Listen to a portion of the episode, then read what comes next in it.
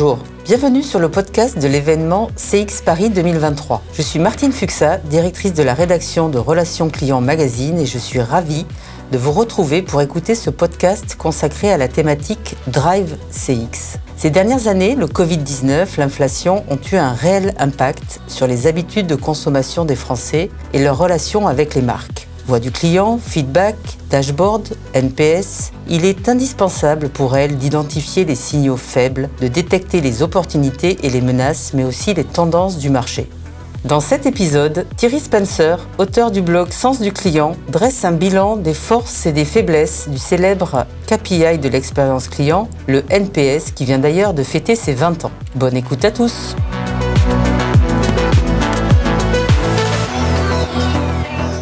Euh, très heureux de participer à cette euh, sixième édition et je vais me présenter euh, rapidement.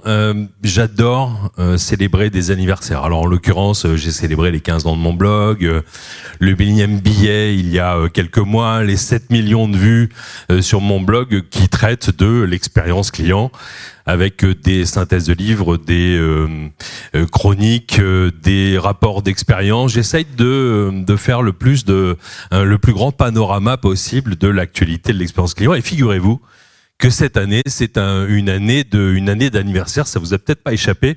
C'est les 20 ans du NPS. Alors, on va faire un rapide sondage dans la salle. Levez la main toutes celles et ceux qui utilisent dans leur entreprise le Net Promoter Score. Allez-y. Ouais, vous voyez, hein, regardez, vous êtes euh, à 80, 85%. Et donc, euh, je, m'étais dit que c'était euh, une très belle occasion de faire un billet à ce sujet-là, puisque ça fait 20 ans que, effectivement, on l'utilise pour parfois de bonnes ou de mauvaises raisons, et on, va rentrer un petit peu dans le détail. Mais avant, je voudrais vous raconter une histoire. cet homme, à 65 ans, il se réveille d'une anesthésie générale et le chirurgien lui dit euh, Je suis navré, vous avez une tumeur maligne. Et euh, bien sûr, on peut soigner, mais euh, vous avez une espérance de vie peut-être limitée. Et là, il prend peur, il se dit Il faut absolument que. avant l'issue fatale, eh bien, j'écrive un livre. Il faut que je raconte ce que j'ai vécu, en fait. Il faut que je raconte ce que j'ai fait.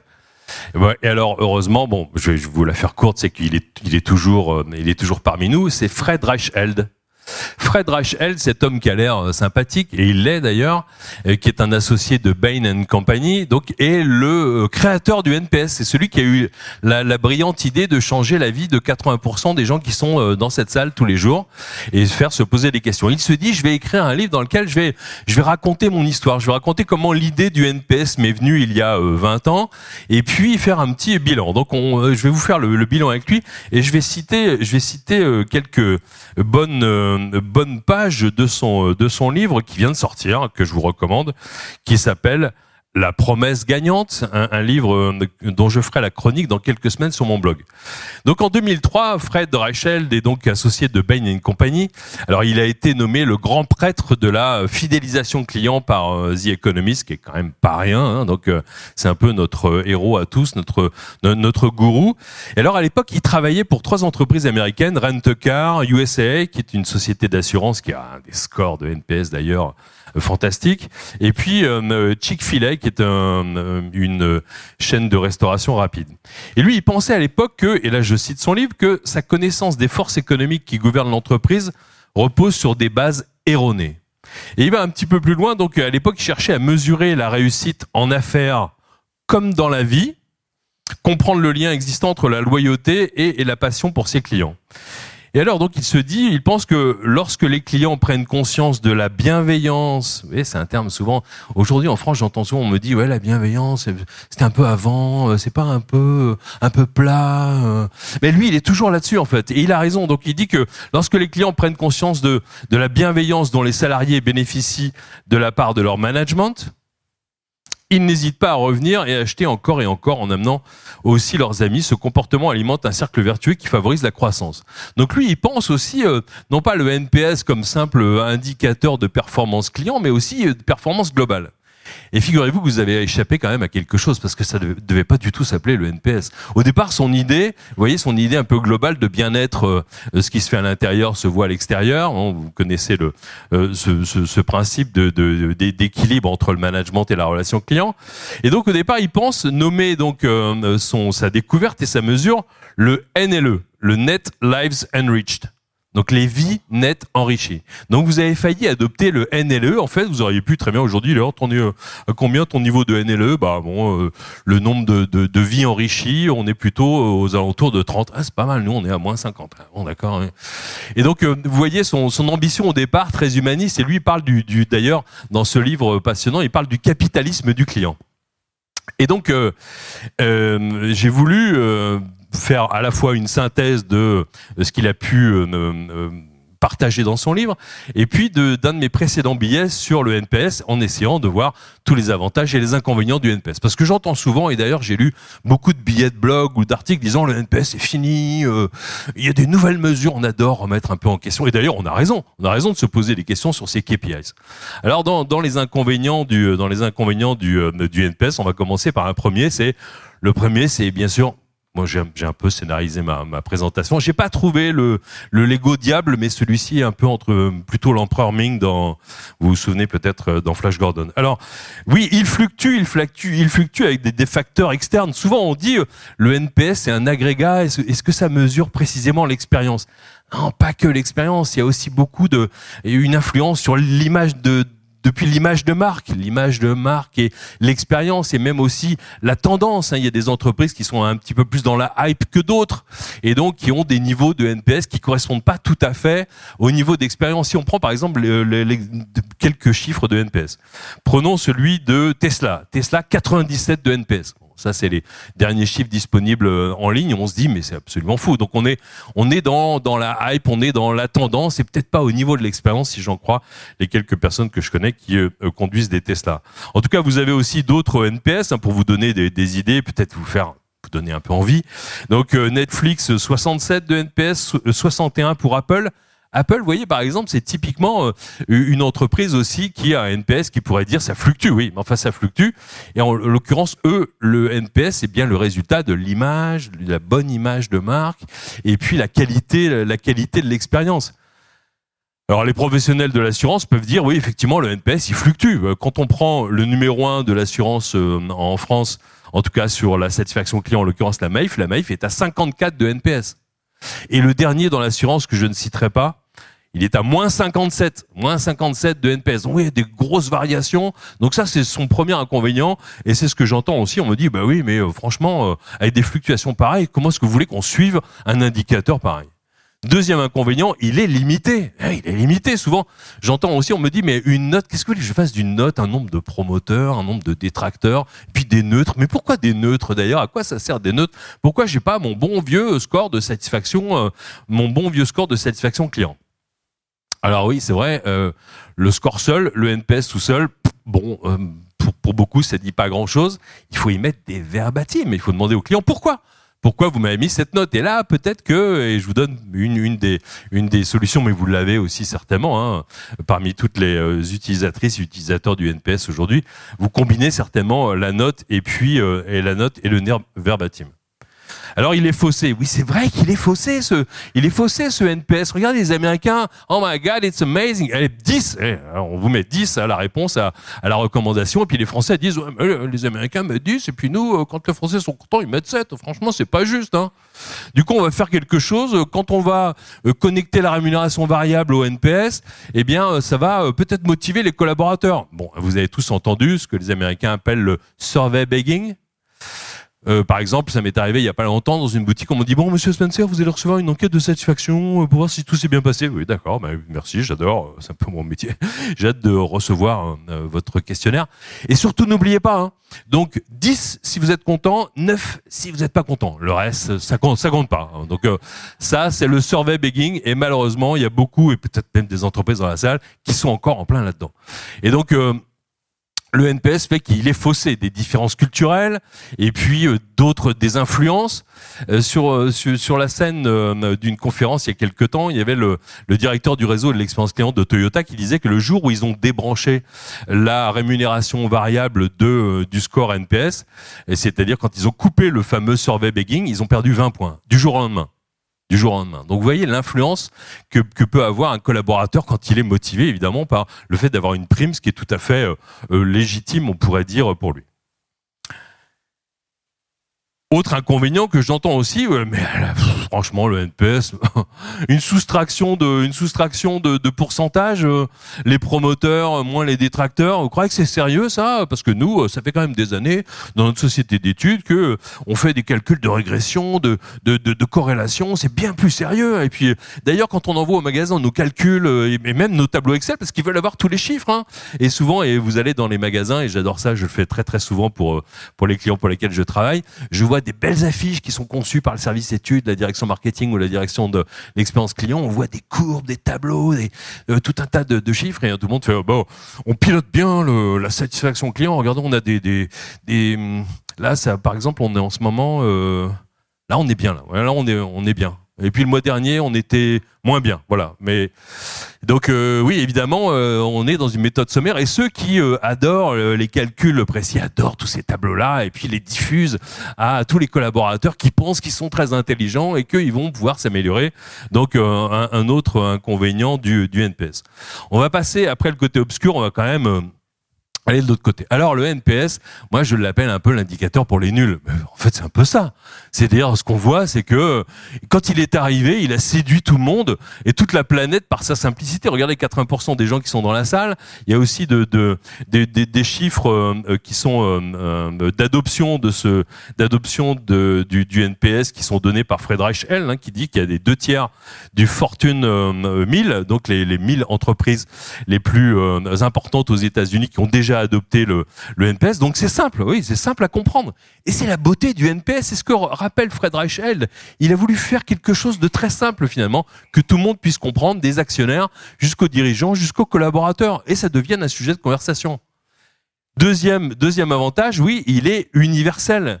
Il est universel et en fait, on oublie quelque chose, c'est qu'au départ, Friedrich Held, quand il crée euh, il y a 20 ans euh, le NPS, donc euh, qui aurait dû s'appeler le NLE, hein, rappelez-vous, le NPS, il se dit ça va être en fait un calcul, ça va être open source.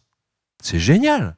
C'est une idée géniale. C'est-à-dire, tout le monde va pouvoir l'utiliser, contrairement à beaucoup de sociétés d'études qui ont des modèles particuliers, ils peuvent pas révéler exactement leur score parce que non, nous on fait plutôt un love score, nous on fait plutôt euh, une mesure d'attachement. Enfin, c'est complexe, mais c'est puissant en fait. Et là, cette idée-là, c'est de, en fait, de diffuser à très grande échelle en open source ce calcul qui permet à tout le monde de l'adopter et à tout le monde de le comprendre. C'est-à-dire, euh, dans, dans, les discussions euh, euh, entre dirigeants du CAC 40, de quoi ils parlent maintenant? Ben, Ils parlent de clients en fait. Ça y est, ils parlent de NPS. Oh, vous en êtes tout dans votre NPS Moi, je suis à moins 47. Ah oui, vous êtes dans l'assurance, oui, c'est ça.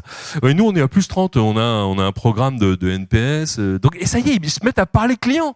Donc euh, un des bienfaits du NPS, c'est qu'on se met à parler client, donc ça, ça fait progresser aussi la culture client. Donc euh, Friedrich L, tu es vraiment, tu es vraiment mon héros, tu, es vraiment notre notre héros.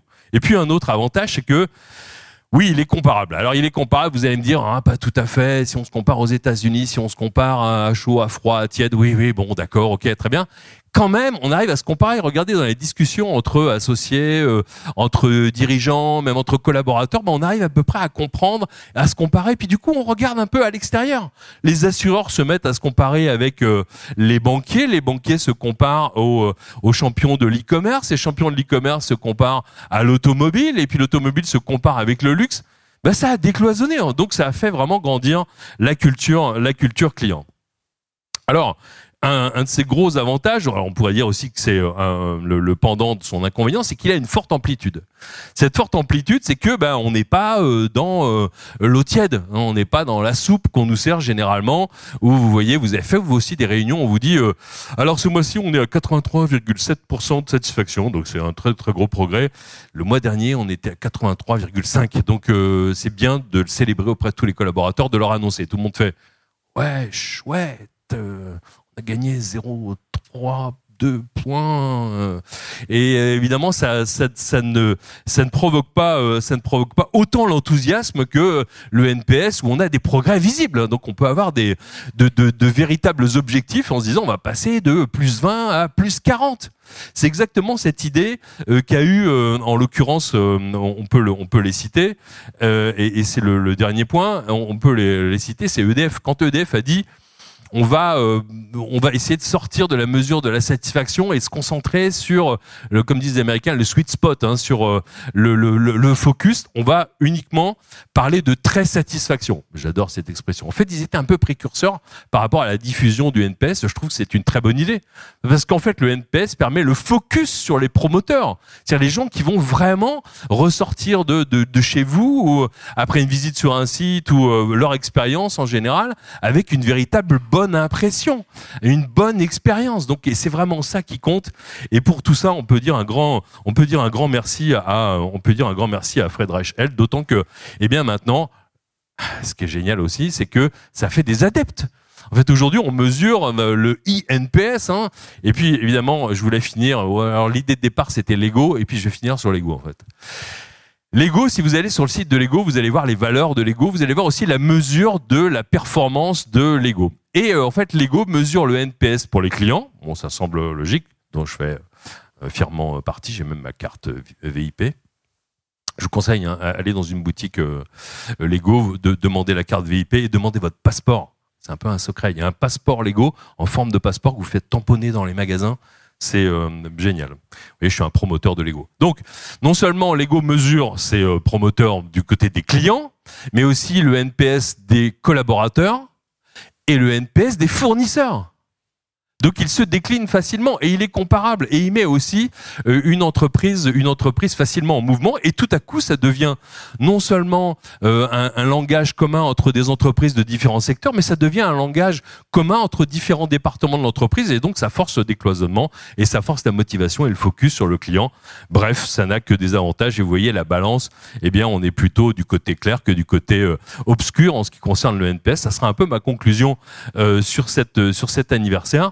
Et à la fin, euh, je voulais vous euh, euh, redonner à nouveau une, citation de, notre héros Fred Reichheld sur le NPS. Il rappelle quelque chose qui me fait penser à un, un mon dentiste il y a quelques années, je m'étais dit, euh, allez, cette fois-ci, j'y vais, j'investis dans une super brosse à dents.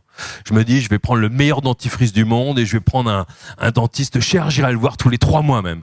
Je veux pas me faire blanchir les dents, mais en tout cas, je vais avoir une bonne hygiène euh, euh bucco-dentaire. Donc, je demande à mon dentiste, je lui dis, euh, est-ce que vous pourriez me conseiller la meilleure brosse à dents du monde? Et là, le, dentiste me dit, oui, je l'ai ici, je vais vous la montrer d'ailleurs. Et donc, d'ailleurs, il ressemblait un peu à Fred Reichel, mon, dentiste. Et donc, euh, il ouvre un tiroir tout doucement, comme ça, il aimait mettre en scène un peu son, ses, conseils. Et il me sort une brosse à dents, et je regarde avec admiration, et je lui dis, mais, mais c'est la brosse à dents premier prix de Carrefour Il me dit oui. oui. C'est la meilleure brosse à dents du monde. la, la brosse à dents premier prix de Carrefour. En fait, cette brosse à dents a un secret, c'est qu'on l'utilise deux fois par jour pendant trois minutes. Ah oui. Et c'est ça la meilleure brosse à dents du monde. Et donc euh, c'est pour ça que je pense à Fred Reichel et au NPS parce que qu'est-ce qu'il dit dans son livre? Il dit que finalement le NPS ben ça vaut rien. Euh, c'est un indicateur, c'est une note comme une autre, mais il faut en faire quelque chose. Donc c'est bien les feedbacks des clients, c'est bien l'utilisation régulière, le partage euh, de, de, tous les verbatims de clients pour mettre justement en mouvement et faire grandir la culture client de, de son entreprise. Il nous dit donc la note n'a pas d'importance, c'est le créateur du NPS qui le dit. Hein. Donc euh, c'est ce que vous en faites pour accroître le nombre de promoteurs qui comptent. Donc merci Friedrich Held et euh, bon anniversaire, bon anniversaire au NPS.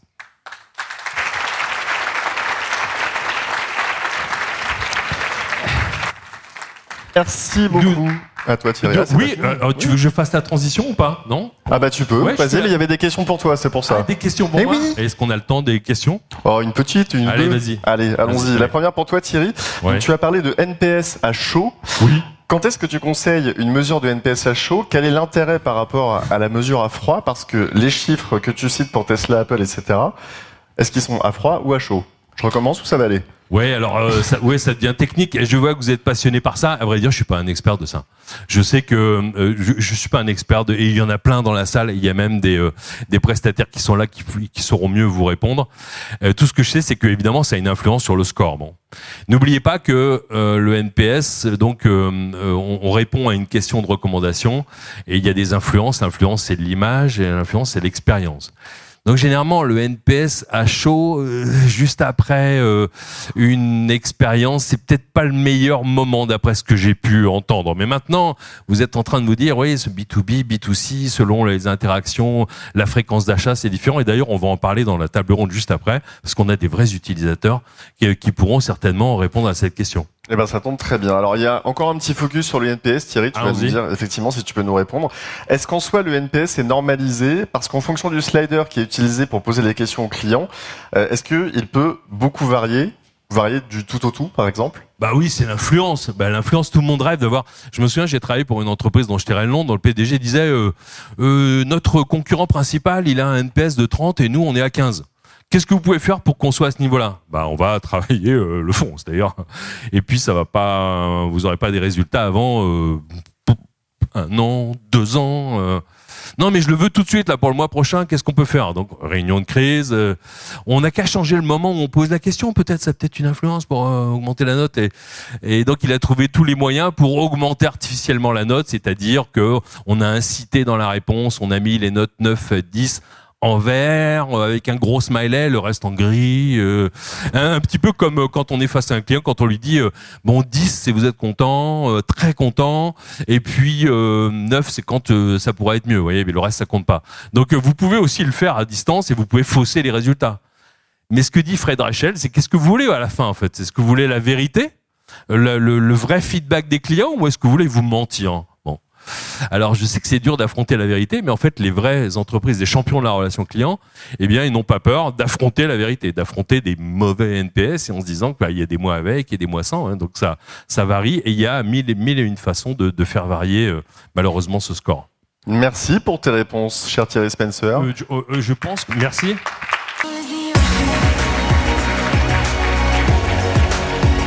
Merci pour votre écoute. J'espère que ce témoignage vous aura inspiré et donné des idées pour alimenter vos propres stratégies. Merci de partager avec nous cette passion pour les sujets de l'expérience client. À bientôt!